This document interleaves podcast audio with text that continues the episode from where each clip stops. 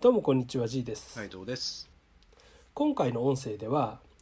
注意された時に辛い思いをせず前向きになるためにということについてお話したいと思います。はい。はい、えー普段仕事をしているとまあよっぽどね、えーもうすでに上司の方社長の方以外はまあミスをすることもあるだろうしミスをしたら注意される、うん、ことはあると思うんですよ。うんうんうんでそれはまあ仕方がないとしてもその注意された時になんかまあ言い方が悪かったり、まあ、言われ方が悪かったりまあなんか辛い思いをしたり逆に腹が立ったりっていうネガティブな感情が発生してしまうこともあると思うんですよ。うんうんでも本来それはあってはいけない話なんですね。うん、だって自分が何かミスをして、うん、でそれに対して注意を受けているのにその注意に対してその言い方だとか伝え方とかに対して腹を立てたり素直に受け取れなかったり逆になんか受け止めすぎて悲しくなったりするのはあの本来の意図と違ってきてるはずなんですよ。はい。うん、だけどそうなってしまうことがあると、うんまあ、それはなぜかって考えるとあの多分その注意してる側の先輩とか上司っていうのがちゃんと叱れているか怒っているかっていうその区別ができてないことっていうのがあるんですね。うん。まあ叱ると怒るは違うっていうのはもう結構勉強家の人は誰でも知ってるような話だと思うんですけど、うん念のため一応説明しますと叱るっていうのは相手は相手のいけないところを指摘してでそれから相手はどうすべきなのか君はどうすべきなのかっていうことをちゃんと、えー説明してくれるでこれからはそういったミスをしないように諭してくれるっていうふうな行為が叱る行為ですね。はい。うん、でその時にその叱るという行為にその叱ってる本人の感情っていうのは乗ってないはずなんですよ。うん、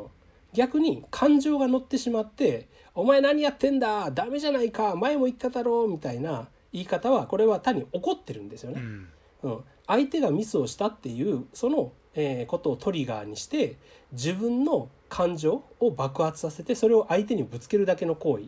これが起こってるわけです。はい。うん、でもその起こるきっかけが相手のミスなミスなのでなんかその怒りに正当性があるように見えてしまうんですよね、うん、少なくとも本人はそう思ってしまうんですよ。相手が悪いから自分が怒ってるんだ腹を立ててるんだと、うん、だからこの怒りを相手にぶつけないといけない。っていうまあ非常にあの自分の感情とやるべきことがごっちゃになってしまって、うん、上司が決して取るべきではない態度っていうのが起こるっていうことなんですよね。うん。うん、でこの2つをその上司、まあ、叱ってくる側がちゃんと理解していない、うん、ちゃんと区別がついていないっていうことも多々あるんですよ。うん、そうなると優秀な上司っていうのはちゃんと叱ってくれるんですけど、うん、ダメな上司、うん、っていうのは怒ってくるんですよね。うん。でこの怒られた時に大体怒られた側はその腹が立ったり悲しすぎたり、うん、もう仕事が嫌になったりっていうふうネガティブが発生するんですよ。うん、ネガティブな感情ですね感情が発生するわけです。はい。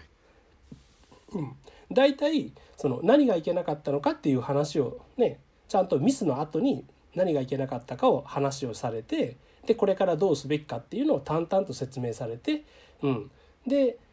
されたら腹なんか立ちようがないんですよね。うん。うん、自分がこれからどうするっていう前向きな話をしてるわけですから、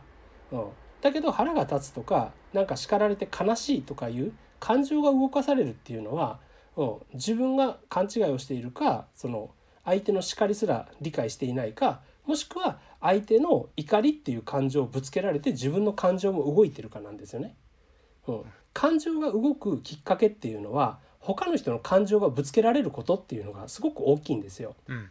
うん、怒ってる人に怒鳴りつけられたらやっぱり「えっ?」って怖くなったり悲しくなったりなんで怒鳴るんだって自分も腹が立ったりっていうふうにあのニュートラルな感情から動きますよね。うん、でも相手が淡々とニュートラルに自然体で話しかけてきた時に突然こっちが悲しくなったり怒ったりっていうのはなかなか起きないと思うんですよ。うん、つまり感情が動くきっかけっていうのは他人の感情をぶつけられることだったりするんですよ。だから注意された時になんかすごいネガティブな感情が発生したり、うん、腹が立ったり悲しくなったり嫌になったりする時って相手がちゃんと敷かれてなくてうん、怒ってきている上手に注意ができてないから自分がそういう目に遭っているっていうことが、まあ、まあまあまああるわけですよ。うん、なのでこの相手に注意を受けてる時になんか自分がすごく嫌な気分になったらちょっと考えてほしいんですよね。うん、もしかしてこれ叱られてるんじゃなくて単にこの人の感情の爆発をぶつけられてるだけじゃないのかなと。うん、相手が上手に叱れてなくて怒ってるだけでガミガミ言われてるから自分はこんなに悲しくて悲しいしショックだし嫌なんじゃないかって思ってほしいんですね。うん、そうするとある意味自分の気持ちもこう穏やかになるんですよ。ちゃんと理解できるっていうか。うん、で、まあ、それを相手が叱ってるのか怒ってるのかっていうのを考えてで叱られてる部分つまり自分をちゃんと注意してくれてる部分だけを受け止める、うん、そうじゃなくてあの相手が怒りを爆発させてぶつけてきてる感情の部分はスルーすればいいんですよ。うん、うん、そうしないと怒りの部分まで受け取るとものすごく自分も傷つくんですよね。うん、叱られるのが好きっていうか注意されるのが好きっていう人はあんまいないと思うんですよ。うん、でも必要なことであれば受けるべきですよね。ただその怒りの感情とか相手のその悪い感情まで受ける必要はないってことなんですよ。はい、うん、で、えー、一つもう一つ考えてほしいんですけどその叱ってくる相手って言ってもですね所詮は人間だし自分より数年か十十数年か経験とかがあるだけのただの人間なんですねやっぱ。で仕事上は自分より経験もあって知識もあるかもしれないですけどじゃあちゃんと怒り方叱り方みたいな注意の仕方を理解してるかどうかとか、うん、相手の人間感情まで理解して行動できる人かどうかっていう人間性においてはまた別の話になるわけですよ。うん、だから相手がね上手に叱れない、うん。ね、もう感情を爆発させてしまうとしてもそれはそれでしょうがないことだと、うん、思った方がこっちの気が楽なんですね。うんつまり相手が上司があんな言い方はないじゃないかとか、うん、あの人はもう怒鳴ってるだけみたいに思うと思うんですけどでもそれは裏返せばその上司に期待しちゃってるってことなんですね。うん、上手に叱ってくれることを期待している、うん、あのすごい完璧な人間であることを上の人に期待しちゃってるわけですよ。うん、だからそうならずに向こうが感情的に叱ってきたりするとなんだよあのおっさんみたいに腹が立つんですよね。うん、そういう意味で言うとお互い様なんですよ。うん、怒りの感情とかそういうがっかりする感情とかそういったものは相手に期待してるからこそ発生する感情なんですよね。うん、ということはやっぱり上司に何か優しくしてほしいとかもっと上手に叱ってほしいとか自分を分かってほしいっていう変な期待を投げちゃってるんですよ。それがあるから逆にそうはならなくて自分も辛いと。だから変な期待をねそんな上司とか会社の人に持つべきじゃないんですよ。うん、期待すればするほど勝手に裏切られるというか、うん、勝手に期待するから勝手に裏切られて勝手に辛いってだけですからね。うん、相手の上司上司とか言っても相手もただの人間数年自分より経験があるだけの人間そしたら上手に叱れなくたってしょうがないじゃないかと。うん、で相手が言ってることのまあ正当性っていうか確かにそれはその通りですねっていうところだけちゃんと聞く。うん、ただあの自分に都合よく解釈するっていうことではないですよ。うん、悪いところはちゃんと素直に悪いと認めてちゃんと聞く。ただ相手がなんかひたすらこうネチネチと言ってきたりぐちぐち言ってきたり怒鳴ってきたりするようなもう負の感情をぶつけてくるところはもうスルーした方がいいっていう、まあ、そういうぐらいの話なんですよね。うん、うんっていうことをあの、まあ、気持ちの片隅というか頭の片隅に置いといてもらうと、まあ、会社では強く注意された、まあ、それが叱られたのか怒られたのかはわからないですけど強く注意されたりなんか人に「わ」って言われた時に、まあ、これは家庭の中でもありそうですよね。